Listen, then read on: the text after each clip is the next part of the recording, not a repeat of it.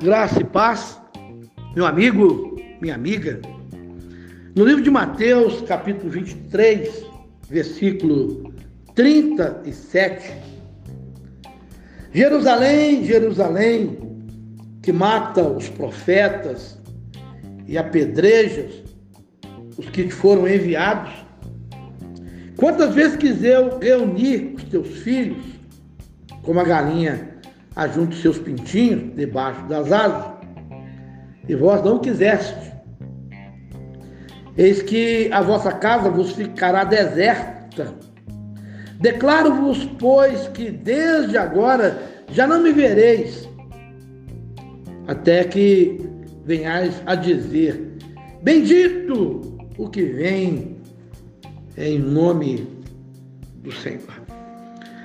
Jesus quando ele exclama, e através dessa exclamação, ele mostra as ações proféticas, as ações de Deus, quando em todo o tempo, em toda a época,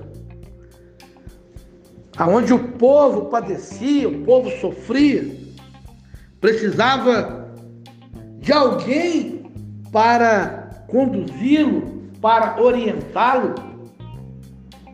E quando falamos alguém, é independente da posição que esteja, quem seja, e pode ser rei, governador, presidente. Naquela época era rei. Hoje são os órgãos governamentais, presidente, governador, prefeito, todos aonde a preocupação do Senhor é para alcançar ou atingir aqueles que eram homens de ação, homens de decisão, homens que poderiam resolver o problema e abençoar. O povo e o povo abençoado, o povo estaria feliz, desfrutando é, de algo diferenciado, porque quando há alegria e a paz, a presença, quando há presença, a gratidão.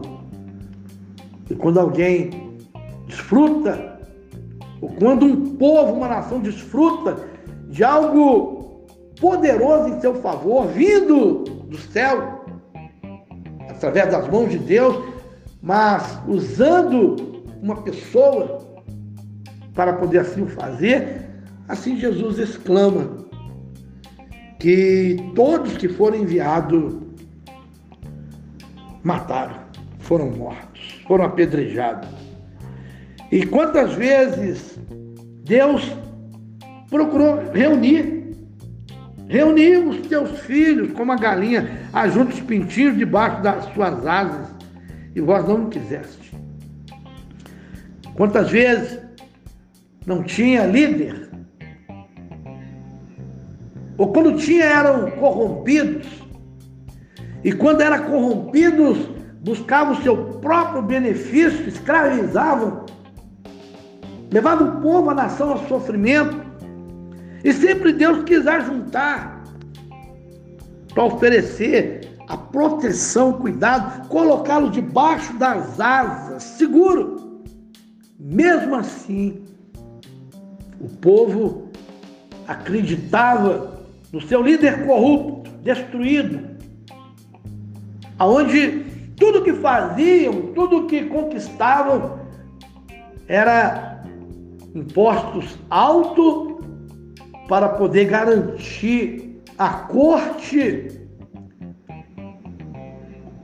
o desfrutar, para desfrutar uma vida regalada, uma vida de prazer, uma vida destruída. E achando que estavam fazendo muitas das vezes certo. E quando a palavra fala, eis que a vossa casa vos ficará deserta,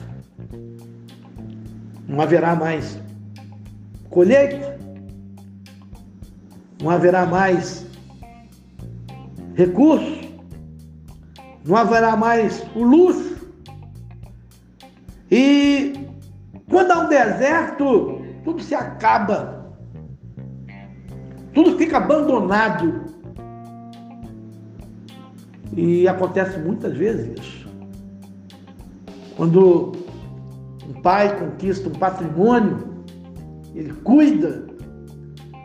Estou trazendo para os dias de hoje, ele cuida deste patrimônio, tudo do seu lugar, os impostos, é, os móveis, os utensílios, tudo. Alguém para cuidar, alguém para. Todas as áreas. Bem cuidado. E os filhos protegidos. Sim é Deus. Ele quis trazer para o povo a sua bênção, mas não quiseram. Sim, Jesus fala, não quiseste. E a casa abandonada é a casa deserta. Talvez você procurar hoje alguém que há anos atrás, uma família inteira, desfrutava de bênção sem medida.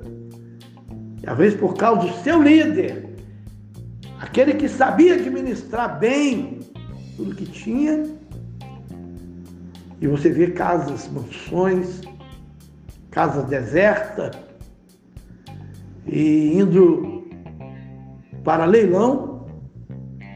Por quê? Porque a casa não tinha mais um líder, não tinha mais um administrador, ou não tinha mais alguém que direcionava, que dava direção, ou alguém que cuidava é, do patrimônio. Isso pode ser um palácio, pode ser uma mansão, pode ser uma fazenda, pode ser um sítio, pode ser um terreno. Se não dar ouvido, quando fala a galinha quis ajuntar os pintinhos, Deus quis, quer trazer uma boa palavra para saciar, para te ajudar, para te sustentar, para fazer você ter um entendimento. E não quiseste. Tampar os ouvidos. E ele enviou tantas pessoas para trazer uma boa palavra profética para você, para te despertar hoje. Não foi ontem, lá no passado. Hoje e você, na sua insensibilidade, na sua insensatez, você leva, foge do pensamento e vai à, à margem do esquecimento e não quer saber. Declaro-vos, pois, que desde agora já não me vereis até que venhais a dizer: Bendito que vem em nome do Senhor. Jesus falava com seus discípulos, cada oportunidade que ele tinha é para orientar, para mostrar, para dialogar com eles e mostrar, está vendo isso? Por que, que isso está errado? Se aonde aquele problema houvesse um conserto, um ajuste, ou uma boa vontade de mente para consertar, tudo aquilo haveria um ajuste, um conserto e tudo iria bem. Você vê quando Jesus fala tudo isso e ele tendo saído do templo, estou continuando, ia se retirando quando se aproximaram dele os seus discípulos para lhes mostrar a construção do templo. Então, uma diversificação de ideias que as nossas vistas também enxergam, aonde Jesus passava, tinha um motivo para dar um conselho, uma orientação, uma direção e mostrar o porquê de tudo aquilo. Aquela cena acabou. Aquele diálogo já passou. Aquela forma de Jesus ver todo aquele quadro e a tristeza do coração de Deus da mesma maneira. Mas os seus discípulos eles estavam observando e quando eles viram Jesus retirando do templo, quando se aproximaram dele, seus discípulos, para lhe mostrar as construções do templo, ele, porém, lhes disse: Não vedes tudo isso? Em verdade vos digo que não ficará aqui pedra sobre pedra que não seja derrubado. Estamos falando de construção, estamos falando de vida. O Senhor quer trabalhar na nossa vida, quer nos moldar, quer forjar em nós, em plenitude, em graça através do seu Espírito, para que em cima da sua palavra, da sua verdade, coisas possam mudar. E quando os discípulos viam o templo, o templo é uma construção de origem física, que os nossos olhos contemplam, então eles viram que maravilha. Nos dias de hoje, quantas obras fantásticas vocês veem, obras maravilhosas, e ficamos assustados, como pode a mão humana ter feito isso? Isso eu quis mostrar, basta um assopro a intensidade de um vendaval, a intensidade de um assopro, a própria natureza cobrando, tudo cai como palha. Ele fala, em verdade eu te digo, não ficará aqui pedra sobre pedra é, que não seja derrubada. Vocês sabem que o templo em Israel só restou os muros de Israel. Porque quem tinha direito, ou achava ter direito, quem estava ali, quem ministrava ali, quem aplicava disciplina ali, havia um conchave muitas alianças um com o outro em cima dos erros. E quando Jesus mostra aqui que quando o Senhor mandava profetas, mandava homens para poder trazer a palavra, o recado de Deus, não quiseste, pela dureza do teu coração. E os apóstolos, os discípulos, quando viram Jesus falar, eles observaram, poxa vida, é tão gloriosa essa construção. E o Senhor fala: a verdadeira construção é aquela que é forjada dentro, no interior de vocês, no interior do ser que o homem criou e que deseja verdadeiramente a presença de Deus. Ele começa e entra dentro de você dentro de nós e encontra um espaço para trabalhar na nossa vida, na nossa mente, no nosso coração e estabelecer a sua vontade, tudo muda. Tudo muda. Tudo se torna diferente. Isso Jesus quis dizer e podemos interpretar ainda de forma diferente, mas eu quero chegar aqui como eu estou entendendo que a comparação que os seus discípulos fez e a declaração do Senhor Jesus, a sua revolta, quando ele expressa ali, Jerusalém, Jerusalém que mata os profetas, quantas vezes é, quis reunir os filhos, como a galinha junto os pintinhos, debaixo das asas, e vós não quiseste. Jesus estava revoltado. Jesus precisava ainda continuar ensinando os seus discípulos, porque ele via muitos erros e as pessoas não queriam corrigir os seus erros, e aquele erro ali era gravíssimo. E quando eles achavam que aquilo tinha que permanecer, que os seus olhos viam, e você fala, não vê, não é o que teus olhos veem, é o que Deus faz, te trazendo resultado, te trazendo resposta, te trazendo benefício, trazendo um favor, aquilo que ele faz dentro do seu ser. E aquilo que ele libera para vocês viverem, nos dias de hoje. Para desfrutar é aquilo que ele já fez, aquilo que ele já realizou, aquilo que ele já revelou. E o entendimento que nós precisamos ter é confiar, acreditar, ter fé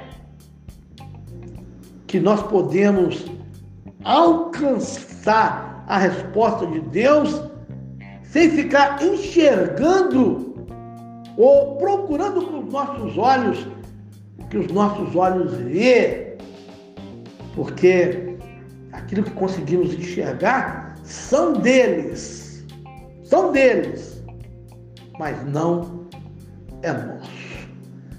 Às vezes, no próprio ambiente do seu convívio, onde você se relaciona, você pode ver, às vezes, do seu lado, à sua frente, no seu bairro, na sua cidade, existem construções tremendas, casas tremendas, onde muitos vivem uma vida regalada, uma vida farta. Agora te pergunto, servem a Deus? Desejam a Deus? Desejam a presença de Deus? Deseja que Deus interaja em seu favor? A resposta você tem. Olha, quantas vezes eu quis entrar nessa casa, nesse prédio, nesse apartamento, nessa mansão, e te oferecer ajuda como uma galinha junto aos pintinhos, mas vocês não querem. E olha, meu amigo, eu quero te dizer uma coisa. Agora, cada terreno é um território. É como se fosse uma, uma nação, porque são famílias constituídas. E é como se fosse um fazendeiro administrando o seu patrimônio, tanto na construção, tanto no seu zelo, ou através do seu trabalho, tudo que ele lança, traz para dentro do portão, para o seu território, é patrimônio dele, armazenado por ele, guardado por ele.